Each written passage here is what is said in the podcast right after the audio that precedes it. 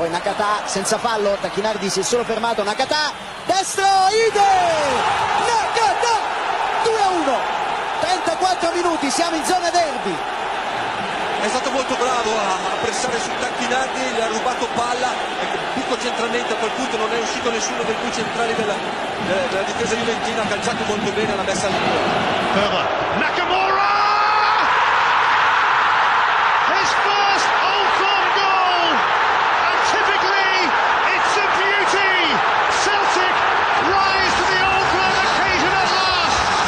Hidetoshi Nakata et Shunsuke Nakamura composent le duel du jour. Deux footballeurs aux personnalités diamétralement opposées, mais qui ont comme point commun celui d'avoir porté haut et dignement les couleurs du football japonais. Dans cet épisode, les libéraux reviennent sur la carrière de ces deux légendes du football asiatique. Les libéraux, les libéraux. Le podcast qui revient sur le football de notre enfance. Raphaël, Salut les gars. Nams Salut les gars. et Johan Konnichiwa. m'accompagnent dans ce podcast euh, nippon euh, où on va parler de, de, de- de deux joueurs qu'on a, bah, mine de rien, qu'on a quand même, euh, à défaut d'admirer, beaucoup apprécié. Et c'est une occasion aussi pour nous de parler du football asiatique et notamment du football japonais. Donc ça n'avait pas été fait jusqu'à présent et les libéraux règlent cette- cette- ce problème. Alors on va commencer le podcast en, en présentant nos protagonistes. L'aîné, Hidetoshi Nakata, est né le 22 janvier 1977. Shunsuke Nakamura, le 24 juin 1978. Je vais vous faire une petite confidence. Dans mon esprit, je pensais que Nakamura était plus vieux. Mais bon, passons. Dès le plus jeune âge, Nakata est connu au Japon euh, pour son talent. Il est souvent euh, présent dans les tournois de sélection chez les jeunes. Il fait par exemple euh, la Coupe du Monde à domicile U17 en 1993, U20 en 1995. Et il joue aussi le JO de Sydney en 1996 où son équipe bat notamment le Brésil en phase de groupe. Il co- tu veux dire. Atlanta, oui, euh, les JO, les JO de, de 96 à Atlanta, pardon. Euh, il connaît sa première sélection en, mai 1997. En fait, j'ai voulu faire ce rappel pour euh, Nakata parce que justement, Raphaël, je voulais qu'on précise à nos auditeurs que Nakata, c'est un joyau japonais. Le monde du football japonais le connaît très bien dès son plus jeune âge. Bah ouais, c'est un joyeux, comme tu le dis bien, parce que déjà de base, il a cette, cette aura, euh, et pas qu'au niveau de son football qui est assez alléchant et technique et, et, et beau à voir, mais il a, il a une dégaine, il a une posture. Moi, personnellement, j'ai toujours comparé, bon, à, à, à faible mesure, à, à un- une sorte de David Beckham japonais, euh, vraiment, euh, voilà, quelqu'un Ouais, c'est qui vrai. est bon sur le terrain, mais pas que. Et déjà très marketing, moi personnellement, quand j'étais plus petit, les premières images que j'avais vraiment vues de Nakata, mes premiers souvenirs, c'est la pub Nike, on l'a tous vu, où il fait le- l'espèce de, de mission pour récupérer le ballon dans le building avec euh. David Thuram, avec les lasers rouges, tout ça. Et, et il a déjà cette aura, et on sait déjà que par la suite, ça va être plus qu'un genre de foot, et même après sa carrière, on y reviendra, mais, euh, mais il est déjà précoce, talentueux, et euh, à tout pour être la future star japonaise. Alors à ce moment-là, dans les années 90, il joue dans le club de Belmar Hiratsuka, le club préféré de, Pierre Palmar. Et en 1995, euh, il gagne la Coupe d'Asie des vainqueurs de groupe en marquant le but décisif en finale. Donc ça veut dire en plus d'être talentueux, euh, Johan, en plus d'avoir du charisme, en plus d'être connu du tout le football euh, japonais, c'est aussi un joueur qui est décisif et qui fait gagner son équipe. C'est clair, c'est clair. Bah après, euh, moi j'ai envie de vous dire que Hide- Hidetoshi Nakata, c'est la première véritable star hein, qu'il y a eu au Japon. euh. Bah après, c'est vrai qu'il y a eu Miura, Miura qui était euh, vraiment le, le- une idole quand même auprès de, auprès de tous les Japonais. Mais Nakata, on va dire, c'est la première star moderne un peu du football japonais. Et moi, à titre personnel, moi personnellement, je l'ai découvert pendant la Coupe du Monde 98 parce que pour la- pour l'anecdote, c'était le seul joueur du Japon qui avait une teinture. Donc euh, c'est le voilà, c'est comme ça que je l'ai connu. Je me rappelle avec ses petites filas, euh, ses petites chaussures filas euh, noires et noires et jaunes euh, et jaunes fluo. C'est voilà, c'est le là que je l'ai découvert à la Coupe du Monde et honnêtement, il avait montré un beau visage, notamment face à c'était face à la Croatie, me semble, où le Japon s'était pas mal débrouillé et euh, Nakata, je pense avait Nakata avait trouve avait fait un, assez bon match. Non, plutôt c'était contre l'Argentine parce que l'Argentine a gagné 1-0 et euh, ouais, Nakata avait fait un assez bon match et euh, honnêtement, les gens, il y avait quand même des rumeurs qui disaient que ça allait peut-être être le premier joueur japonais à, évoluer en, Serie A. Et justement, bah, c'est tout après, c'est après cette Coupe du Monde que que Pérouse décide de, de miser sur lui pour la saison 98-99. Alors sur ce même laps de temps, hein, pour être précis, euh, Nakamura n'est même pas professionnel entre guillemets, donc c'est un système un peu universitaire co- comme aux États-Unis, et il le sera euh, à partir seulement de la saison 97-98 du côté de Yokohama Marinos. Donc c'était vraiment euh, ce petit focus pour montrer que le talent il est davantage du côté de Nakata que du côté de Nakamura, et c'est pour ça notamment que, que Nakata joue cette Coupe du Monde 1998. Johan, tu le disais, Nakata va signer à, à l'AC Perugia pour 4 millions de dollars. Euh, Nams, c'est une révolution, c'est quelque part, euh, Nakata, c'est un précurseur. Exactement, c'est un précurseur, c'est quelque chose euh, qui est tout nouveau pour le football asiatique. C'est le premier vraiment voilà, le premier joueur japonais à signer en Serie A, donc c'est une superstar. Comme l'a dit Raphaël, il avait un peu ce côté David Beckham, donc il était beau à voir jouer sur le terrain, aussi une icône parce qu'il était voilà quelqu'un qui était un joueur qui était très attiré par la mode, donc il était aussi très starifié en dehors du terrain et ça a vraiment changé beaucoup de choses pour le football asiatique sa signature à, à Pérouse. Alors, ça se passe très bien hein, à Pérouse, 10 buts euh, dès sa première saison en 33 matchs. Je sais qu'il va mettre aussi euh, un doublé euh, contre la Juventus avec, avec ce club. Exact. Euh, en fait, il y a aussi tout ce- tout ce- tous les à côté du football. hein. Il y a énormément de, Japonais euh, qui viennent en Italie pour le voir jouer, etc. Et euh, là, l'AS Roma sans le coup euh, commercial aussi derrière Nakata, qui est aussi un très bon footballeur. Et il va signer dans la capitale italienne pour un, un montant entre 18 millions et 22 millions selon les sources. Euh, 22 millions d'euros. C'est énorme, Johan. Ouais, c'est clair, 22 millions d'euros pour un. Après, c'est pas du, c'est pas de la condescendance, mais pour un joueur asiatique, euh, c'est assez rare. Hein, c'est assez rare. C'était aux limites du jamais vu en fait. Et euh, ouais, c'est mercato d'hiver 2000 où euh, où Fabio Capello décide de tomber d'accord justement avec sa direction pour le faire venir. Et il est clair que avec ce transfert-là, la S Roma fait non fait non seulement un achat euh, un achat bah, du point de vue sportif qui est assez intéressant parce que Nakata, mine de rien, en un an et demi, il met, il met la bagatelle de 12 buts en championnat, ce qui n'est pas mauvais du tout pour un, pour un, pour un néophyte en fait de la, de la, de la Serie A. Et euh, voilà, c'est pour ça qu'il signe à la Roma. Il met quand même trois buts lors de cette demi-saison euh, 99-2000 à la Roma. Et la Roma fait une très très bonne, euh, il me semble, sixième place euh, cette saison-là. Et euh, non, il est clair que Nakata est quand même une très très bonne, euh, une très bonne recrue pour, euh, pour la capitale. Ouais. Nakamura, lui, est toujours au, au Marinos. Euh, ça se passe très bien pour lui. Mais quand Nakamura est champion du Japon en 2001, Nakata est champion d'Italie, le meilleur championnat du monde à l'époque, Raphaël. Ouais, C'est deux galaxies différentes. Ouais, c'est ça. Et puis, il est champion, euh, champion d'Italie, même si sur la saison 2000-2001, il aura joué que, que 15 matchs environ sur, euh, sur cette saison. Il aura même été décisif, notamment grâce à son but contre, Contre la Juve. contre la Juve et, son, Oui. et le deuxième but de Montella qui provient de sa grosse frappe euh, également dehors de la surface. Et je voulais revenir sur son transfert en 2000 parce que quand on voit Perugia euh, pour le remplacer, ils ont fait appel à Han Junwan, le coréen. Donc c'est pas un japonais, mais c'est un autre joueur asiatique. Et on va dire que Pérouse a, a vraiment. euh, non, mais je veux dire, Pérouse a quand même initié ce, ce, ce, ce petit tunnel entre euh, l'Asie du Sud-Est et. Euh, et, euh, et, et l'Italie. Donc, euh, ils ont été pré- précurseurs de ça. Et, et oui, Nakata remporte le titre. Et pour l'anecdote, il va revenir de la Coupe des Confédérations euh, 2001, euh, dans lequel il avait marqué un coup franc contre l'Australie Ouais. pour qualifier l'équipe en finale. Il n'a pas joué la finale contre la France. Il est revenu en Italie pour, pour la fin de saison parce qu'il y avait le titre et que c'était quand même plus important. Et, et voilà, donc il aura marqué son, son empreinte en Italie, surtout grâce à cette saison 2000-2001. Et Han Jung-wan au passage qui finit très très mal sa carrière avec Pérouse. Ah, il se fait virer euh, salement en 2002. euh.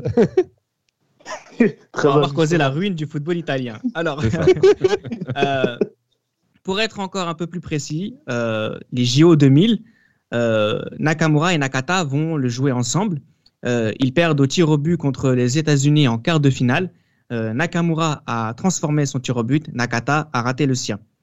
Intéressons-nous un peu plus à Nakamura maintenant. Il connaît sa première sélection en février 2000 sous Philippe Troussier, Philippe Omar Troussier. Euh, il va jouer un rôle majeur, notamment à la Coupe d'Asie 2000, alors que, Nata- euh, alors que Nakata est blessé. Le Japon, Nams remporte ce tournoi avec un très grand Nakamura. Oui, un très grand, atta- un, un très grand Nakamura qui confirme justement euh, ce qu'il avait montré lors de ses Première lors de- exactement lors de ses premières sélections. Et justement, il devient, il devient un joueur important. Et euh, justement, cette importance qu'il démontre justement lui permet de- par la suite d'évoluer en Europe. Et justement, il, il démontre vraiment que c'est un joueur important euh, du Japon et que Nakata n'est pas le seul joueur de football dans cette sélection. Alors malgré ce, ce, beau tournoi de sa part, il disparaît des radars de, de, la, sélection, de, sélection, de la, sélection, Il n'est pas dans la, de la partie euh, à la Coupe des Confédérations 2001, ni à la Coupe du Monde 2002 à la maison. Deux tournois durant lesquels Nakata, est, ah, mais oui, durant lesquels Nakata est, est l'acteur majeur. Euh, oui, pourquoi alors euh, Johan il n'est pas dans, dans, cet effectif? Parce qu'il n'est pas blessé bah, C'est le, le, le, management excusez-moi du terme merdique de Philippe Troussier, qui fait que même les Japonais aujourd'hui se posent des questions, savoir pourquoi Hidetoshi Nakata n'a pas été euh, euh, Shunsuke Nakamura n'a pas été appelé pour cette Coupe du Monde. Et Philippe Troussier justement donne ses voilà, il donne ses, ses excuses à ce niveau-là. Et je pense que ce, je pense que ce, cet, cet événement marque un petit peu une certaine fracture euh, de Philippe Troussier vis-à-vis du Japon à ce niveau-là. Et euh, je pense que s'il convoque Shunsuke Nakamura et que le Japon fait quand même la belle Coupe du Monde qu'il a fait en 2002, euh, je pense que mine de rien, Philippe Troussier peut quand même rester un petit peu plus, un peu plus longtemps au sein de la sélection japonaise. Mais malheureusement pour lui, ou heureusement pour lui, et heureusement pour le Japon, ça n'a ça n'a pas été le cas. Alors, si Nakata est à l'époque une star internationale de la perspective des Japonais, le chouchou du pays, le chouchou des médias à cette époque-là au Japon, c'est Shunsuke Nakamura. Et le fait de ne pas le voir jouer pour des raisons euh, débiles, hein, on va dire parce qu'il est, il est, il va trop vers l'avant, il joue trop bien au football, il défend pas assez. Enfin, ce sont des justifications qui sont catastrophiques, Raphaël. C'est surtout qu'en plus, en, en, 2002, il avait reçu des offres de Naples et du Real ça. Madrid également. Il était convoité par des grands clubs européens. Bon, la Regina l'avait euh, repéré sur un match euh, contre le Honduras, je crois, à la Kirin Cup. Euh, au final, il part là-bas pour euh, 3 ou 4 millions d'euros, mais, mais en tout cas, il était repéré par, le, par des grands clubs européens. Mais les gars, un entraîneur, un entraîneur étranger qui va au Japon pour mais ne même pas le prendre, enfin, c'est incroyable. Mais les gars, vous imaginez un milieu de terrain Nakata, Nakamura, Ono, Inamoto? Inamoto, ouais. Vous imaginez un petit peu? Ah oui, mais comme sans, c'est. sans, compter, euh, sans compter euh, Kazuki euh, Toda qui était, euh, qui était un très bon milieu de terrain, hein, Toda avec sa teinture rouge là. C'était un très bon milieu de terrain, mais vous imaginez ce, ce quatuor au milieu de terrain, ça aurait pu être. euh, Bah, bon, bah, après, au moins, Naka- Très Naka- beau. Naka- Nakata et Nakamura, ils, sont, ils se sont croisés en 2006 pendant le mondial, mais bon, euh, déjà, le niveau était pas plus très potes, relevé. Ils n'étaient pas très Mhm. potes aussi, c'est vrai.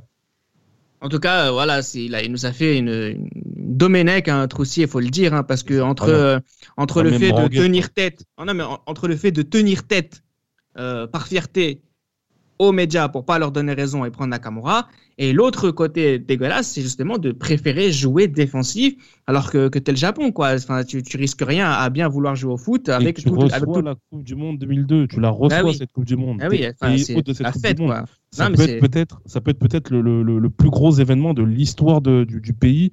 Tu peux faire la plus belle performance de l'histoire de ton pays. Et d'autant plus que avec la Coupe du Confédération 2001 que tu fais, il y a pas mal de motifs d'espoir en fait pour que le Japon soit une belle Exactement. surprise du monde. Mais malheureusement, voilà, comme j'ai dit, euh, certains coachs tels que Philippe Troussier ou comme tu l'as dit, hein, Raymond Domenech sont, sont, sont des experts de ce genre de, de plans foireux en fait. Alors Nakata, lui, de son côté, euh, après le titre euh, avec l'AS Roma, va partir du côté de, de Parme, euh, ton club préféré, Johan, euh, pour 28 millions d'euros. Il va jouer euh, derrière Mutu et Adriano. La saison 2001-2002, ça se passe bien. Ça se passe très bien, ça se passe très bien. Euh, les, les, les, joueurs de Parme font, font une très bonne saison 2001-2002, hein, malgré le fait que qu'ils ne gagnent que la Coupe d'Italie. Bon, même si c'est vrai que gagner la Coupe d'Italie, c'est pas mal. Mais c'est vrai, oui, mais après, voilà, Parme était quand même sur une lancée où euh, il voulait progresser de plus en plus. Et il est clair que cette saison 2001-2002 marque le départ aussi de pas mal de cadres. Je ne vais pas tous vous les citer. Mais euh, il est clair que oui, comme même mine de rien, euh, cette saison-là est quand même positive. Après, il y a aussi le couac euh, de la de la de l'élimination en temps préliminaire de la Ligue des Champions face à Lille. Ça, c'est un, quoi qu'il faut pas oublier à ce niveau-là. Mais voilà, Johnny Parme fait, Ecker. Ouais, c'est ça. et Parme fait quand même une bonne saison. Enfin, fait quand même une bonne saison. Et puis Nakata aussi est un principal et fait partie des principaux artisans de, de, de cette, re- de cette belle, dernière belle saison de Parme dans cette période-là. Et notamment à la victoire de la Coupe d'Italie, Nams, puisque c'est lui qui, au match aller, va marquer le but à la 90e minute contre la Juventus, encore une fois, euh, qui va finir le match à 2-1 et qui va permettre à Parme, au match retour, de gagner 1-0. Euh, il adore la Juve, ce mec, Nakata. Exactement, il adore la Juve, il adore les, les bons matchs, les matchs en jeu. Et voilà, c'est un joueur qui, qui, a, qui, a, qui a vraiment plutôt bien performé à part, qui a, qui a su être présent, qui a su bien jouer avec des joueurs comme Nikou, comme Moutou, comme Adriano. Donc c'est, il n'a pas vraiment confirmé ce qu'on attendait de lui, mais il s'est bien débrouillé à part. Alors, le succès de Nakata en Italie euh, a fait venir, je pense, Nakamura à la Regina en 2002. Euh, Raphaël, il s'en sort bien dans un club qui joue le maintien. Ouais, et puis euh, son arrivée aussi a, euh, a impacté pas uniquement sur la partie sportive, même si c'est un joueur à connotation moins, moindre en termes de marketing que Nakata, mais, mais quand il arrive en 5 mois, euh, il y a 25, ma- 25 millions de maillots vendus en, en, en même pas 5 mois, c'est un record absolu pour un club qui joue le maintien. euh, 25 Comme, euh, millions en 5 mois, c'est pas possible, mais 25 000, 25 000, autant pour moi. autant pour moi, 25 000, je me suis, euh, je me suis trompé. 25 000 maillots, et, euh, et oui, il, arrive, il, joue le maintien, certes, mais il l'indiquera plus tard. Mais, euh, mais même si au Celtic, il se sera entre guillemets plus éclaté, on le verra par la suite, il dira que c'est vraiment en Italie qu'il s'est vraiment formé aussi bien techniquement que tactiquement, parce que quand il arrive, il a un physique plutôt frêle, il est, enfin voilà, c'est- pas le gabarit taillé pour le championnat réputé italien qu'on connaît. Et, euh, et malgré ça, il arrive à, tirer son épingle du jeu et progresser pour être le joueur qui, qui va devenir euh, dans les années euh, qui vont venir. Alors Nakata, petit à petit, aime de moins en moins le football. En tout cas, c'est peut-être l'une des raisons pour lesquelles son niveau baisse de plus en plus depuis qu'il a quitté l'AS Roma. Il va faire quelques clubs, euh, notamment, euh, notamment la Fiorentina. La saison 2005-2006, il part du côté euh, de Bolton pour sa dernière saison en tant que footballeur. On en reviendra juste après. La même saison, 2005-2006, euh, Nakata, euh, Nakamura pardon, va signer au Celtic. Avant de parler de la période celtique de Nakamura, je voudrais qu'on fasse un petit focus sur la Coupe du Monde 2006. Enfin, nos deux protagonistes vont jouer ensemble une Coupe du Monde, de Johan.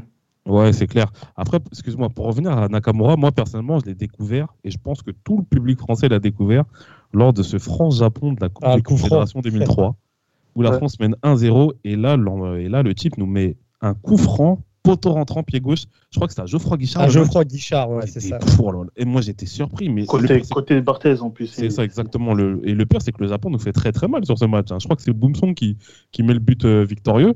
Mais euh, ouais, pour, revenir à la Coupe du Monde 2006, il est clair que là, bah, pour le coup, on a, on l'opportunité, on a le privilège de voir Nakata et Nakamura sous le même, euh, maillot dans, la compétition euh, reine qui est la, Coupe du Monde.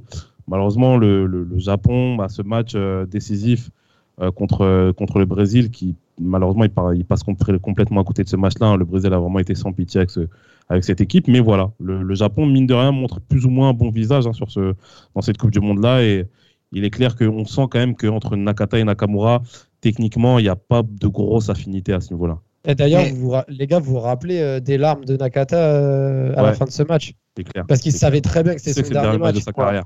Ah, franchement, ouais, moi, ça m'a marqué. Moi, ça m'a marqué vraiment. Mais c'était trop tard de toute façon, euh, Nams. Non? Ouais, c'était trop tard et j'étais quand même assez surpris de le voir arrêter aussitôt. Euh, on voyait un peu plus ou c'était s'intéresser de plus en plus au football et ça c'était vraiment dommage. C'était vraiment dommage parce que c'était un joueur qui était vraiment bon, qui était assez complet, qui avait beaucoup de choses à apporter et vraiment bah, c'était assez euh, cette fin elle était assez euh, elle, m'a laissé un peu un goût amer cette, ce- cet arrêt de carrière. Après, Nakata s'explique aussi. On va, on va faire un petit focus justement sur sa- cet arrêt de carrière un peu prématuré. Il a même pas 29 ans. hein. donc, euh, pour un milieu de terrain, il est au paroxysme de, de son niveau. Même s'il avait chuté euh, depuis euh, quelques années déjà, depuis un an et demi, deux ans. Il explique très clairement que il est dans un monde qui ne le, qui, qui n'apprécie pas particulièrement, où on préfère parler d'argent que des résultats, où euh, le football passe au secondaire, les sollicitations ne lui plaisent pas forcément. Euh, Il y a des profils comme ça, Johan, où être footballeur, c'est bien, le monde du football un peu moins. Ouais, c'est clair. Bah, bah, mis à part lui, il y a quelqu'un comme Paul Scholes aussi qui l'a souvent dit. hein. Il a souvent dit qu'il aimait le football, mais qu'il qu'il détestait tout ce qu'il y avait autour. Il est clair que Nakata, je pense que Nakata, cette chance qu'il a eue, euh, euh, c'est d'être japonais en fait. La chance qu'il a eue, c'est d'être japonais. Je pense que les Japonais ont une compréhension justement qui est beaucoup plus, euh, beaucoup plus humaine que, bah, que ça peut être en Europe en fait. Donc je pense que du côté du Japon, ça a dû être bien, quand même bien passé du fait que voilà, Après, c'est de- ses, Mais après, c'est de, par son- c'est de par son éducation japonaise aussi qu'il avait peut-être cette, ce Exactement. recul-là. Exactement. Je pense que lui, non seulement, non seulement pour, euh, non seulement pour ce qui est de, de- du marketing, mais il a aussi, il paraît qu'il avait aussi un, il avait aussi une, un comportement qui, qui, qui faisait preuve d'une humilité qui était, qui était monstrueuse. hein. Et ça, c'est propre aussi aux Japonais. Donc, je pense que dans un pays comme le Japon, je pense que c'est compréhensible. C'est compréhensible un peu justement une, une, retraite, euh, une retraite si, euh, si, anticipée, si prématurée.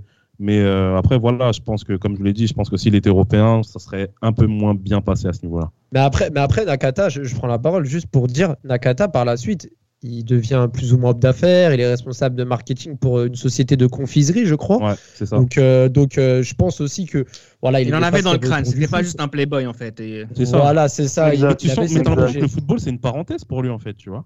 T'as l'impression c'était vraiment ça, là, pour lui. Le football, c'est une parenthèse de sa vie, c'est quelque chose qu'il a beaucoup aimé, quelque chose auquel il a excellé, etc. Mais à la fin, voilà, quand t'as plus envie, sachant que tu sais que tu parles plusieurs langues, hein, l'italien, l'espagnol, l'anglais, même le français, apparemment, euh, tu te dis, voilà, j'ai vécu ce que j'ai vécu. Euh, bon, je sais pertinemment que je vais jamais gagner la Coupe du Monde. J'ai gagné, euh, j'ai fait des, j'ai fait des, des prouesses avec mon, ma sélection nationale. J'ai gagné le championnat d'Italie. Euh, Je suis quoi précurseur. voilà, je suis précurseur du, du football, de, de- comment dire, de l'exportation de, de- des joueurs asiatiques en Europe. Euh, fin, c'est c'est compréhensible en vrai. hein. Alors pendant que pendant que Nakata arrête sa carrière et, se dirige vers d'autres euh, ambitions euh, beaucoup plus euh, entrepreneuriales, de son côté, Nakamura signe au Celtic, Raphaël. Et si pendant la première partie de ce podcast, on s'est vraiment intéressé à Nakata qui a atteint un niveau assez important que Nakamura n'avait pas forcément à cette période-là, là, euh, le football européen, en tout cas les amoureux du football européen, découvrent un joueur exceptionnel du côté, du côté de, de l'Écosse. Non, mais c'est clair, quand il signe pour euh, 3 millions d'euros, il fait une saison, surtout 2006-2007. Ah oui. Vous vous rappelez de son coup franc contre Manchester Ah oui. United de Ouais, ouais, der Bien sûr, bien sûr, son, bien son sûr. Coup franc, son coup franc également contre incroyable. Kilmarnock. Le coup franc contre Kilmarnock, euh, qui Ouais, donne le Kilmarnock, titre. ouais. Kilmarnock. Non, c'est- ouais, c'est Ouais. Kilmarnock, je le prononce très mal. Dernière minute, hein. Dernière minute, plus beau Ouais. but de la saison, meilleur joueur de la saison, champion, le mec il rafle tout. Franchement, ça m'a marqué. Et d'ailleurs, ouais, Lors du Hall Firm aussi, euh, contrôle, demi-volée, en... il est plein axe, frappe du gauche avec un certain effet euh, contre les Rangers. But, euh, ouais, c'était l'année d'après, ça. C'était l'année d'après. Ouais, c'est ça. Mais mais il y a aussi un autre but que je voulais souligner tout à l'heure, que, pour rebondir sur ce que tu disais, Johan, c'était sa frappe aussi contre le Brésil en Coupe des Confédérations 2005. 2005, ouais. Oh, le pétard qui sort aussi. Mais bon, en tous les cas, la saison. Il avait un pied l'a- gauche incroyable. hein. Ah, C'était Ah oui, incroyable. C'était incroyable. personnel, euh, sur PS6, quand je faisais la Ligue des Masters, quand j'avais besoin d'un coup franc ou quoi, euh, j'achetais Nakamura. Mais tu sais que, mais tu sais que Johan, coup franc, après je le sortais. hein. Eh, tu sais que Johan, j'ai une anecdote pour, euh, pour Nakamura sur PES. Tu sais que le créateur là qui était fan de l'Inter, je sais plus son nom, c'est Shingo quelque chose. Tu sais que il a apparemment euh, il avait fait en sorte que Nakamura soit le joueur le plus habile balle au pied dans le jeu. Je sais pas comment c'était évalué, mais vous avez pas remarqué Balle au pied, il était tellement habile, c'était un truc de ouf. Il avait. chose, c'est que dans PS6, peut-être que toi, t'as pas eu souvent le- l'occasion, la folie de, de prendre un club comme le Celtic ou je sais pas quoi, mais Nakamura, dans PS6, c'était quelque chose. Ah, mais bien sûr, mais, Ah, mais je sais quelque chose, bien, hein. bah oui. Et Frappe fallait de prendre- loin, tu prenais ça, le Japon dans PS6, c'était bien. En plus, avec euh, Takahara qui faisait la virgule. C'est ça, mais le pire, c'est que t'avais les maillots, le pire, c'est que t'avais les maillots officiels du Japon. Le Ouais, bleu, ouais, là. C'est vrai. Euh, Ah, là, là. Magnifique. Alors, c'est 4 saisons, 166 matchs, 34 buts, euh, des passes décisives à foison, des triplés, euh, des coups francs en Ligue des Champions contre Manchester United, trois fois champion d'Écosse de suite. hein, le but notamment du titre, t'en parlais Nams euh, sur la dernière, sur l'avant-dernière saison, où, euh, le 16 avril, durant le Old Firm contre Rangers, il met une frappe du milieu de terrain. Le parcours de Nakamura au Celtic, c'est le parcours d'un d'un joueur. d'un joueur mythique des- de ce genre de club en fait. C'est le genre de joueur un peu à la Alex au Fenerbahçe. C'est vraiment c'est des joueurs qui font rêver ce petit Exactement. club euh, qui, qui- Ouais, qui n'ont ouais, pas l'habitude de voir de grands joueurs. Ouais, C'est ça. La comparaison est parfaite en plus. C'est ça, c'est vraiment ça. Il a, il a marqué de son empreinte euh, le club. Bon, peut-être pas comme Henrik Larsson ou Chris Sutton, mais c'est- cette marque qu'il a laissée, elle est vraiment mémorable et il s'est ben, régalé. hein. Il s'est régalé en Écosse et il a régalé les supporters. Alors ça ne s'est pas forcément euh, bien passé par la suite, notamment du côté euh, de l'Espagnol Barcelone. Euh, il va revenir chez lui euh, au Japon euh, du côté de Yokohama Marinos jusqu'en 2017. Puis euh, il va aussi jouer au, Jubilo Iwata euh, jusqu'en 2019. Euh, en 2020, il a joué aussi du côté de Yokohama FC à 42 ans passés.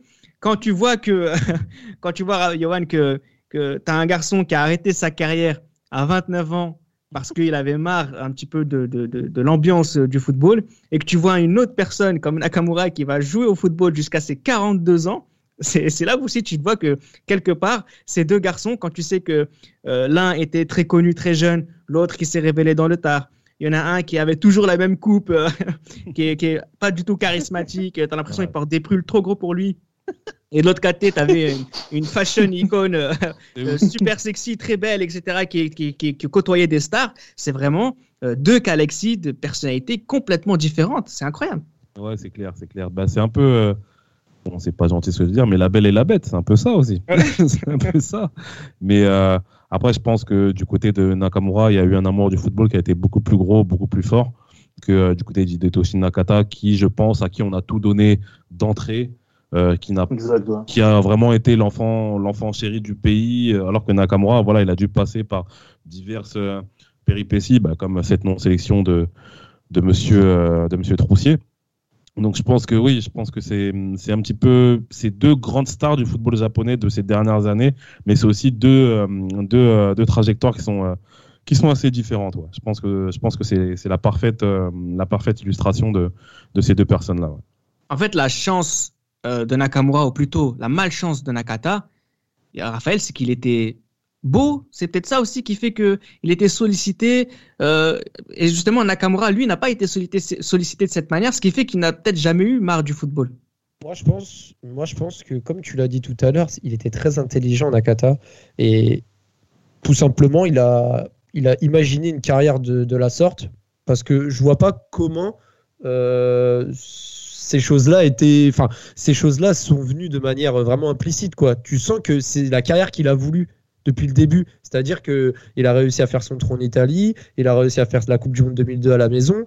Voilà. Par la suite, euh, les expériences ne sont pas spécialement bien tournées, mais on savait qu'il avait le niveau pour. Mais on savait également qu'il n'était pas uniquement focus sur le football. Donc, je ne sais pas si c'est par rapport à son look ou quoi, mais il en a, il en a joué aussi à bon escient. Donc, euh, je pense que tout ça était vraiment prémédité de sa part. et au final, bah, le plus important, c'est qu'il soit parti la tête haute. Il a participé à, trois Coupes du Monde, ce qui est, ce qui est pas mal, hein, surtout pour un Japonais. Euh, il a joué en Italie, il a gagné un Scudetto. Enfin, je trouve qu'il a eu une belle carrière. Elle n'a pas duré trop longtemps, mais il a fait je suis d'accord. Je pense, je pense qu'on le regrette plus que lui ne regrette sa décision. Exactement. Je pense que lui, là, il dort bien le soir. Il, a fait ce qu'il avait à faire. Il a, il, a fini sa mission. Et, voilà, tu vois. Enfin, des fois, mieux vaut partir comme ça, euh, euh, avec la mission bien accomplie tout simplement. Alors, juste, on va, on, va, on va faire un petit focus aussi peut-être un peu plus technique euh, sur leur manière de jouer. Euh, moi, j'ai l'impression que Nataka, euh, Nakata, pardon, c'était un, milieu central qui parfois pouvait jouer numéro 10, mais il était davantage plus fort dans le cœur du jeu. Nakamura, lui, c'était un numéro 10 qui était aussi très bon sur, les, sur les ailes, surtout sur ses jeunes années. Il a souvent dépanné milieu gauche, milieu droit. Nams, pardon, c'est le, quel profil tu préfères? Moi, je dirais plutôt Nakata. Nakata, c'est le milieu, on va dire, le, moi je le, voyais, je le voyais plus comme un milieu relieur avec un gros volume de jeu qui peut effectuer correctement les tâches défensives et très bien les, tâches offensives aussi, se projeter vers l'avant, gros volume de jeu, les deux pieds.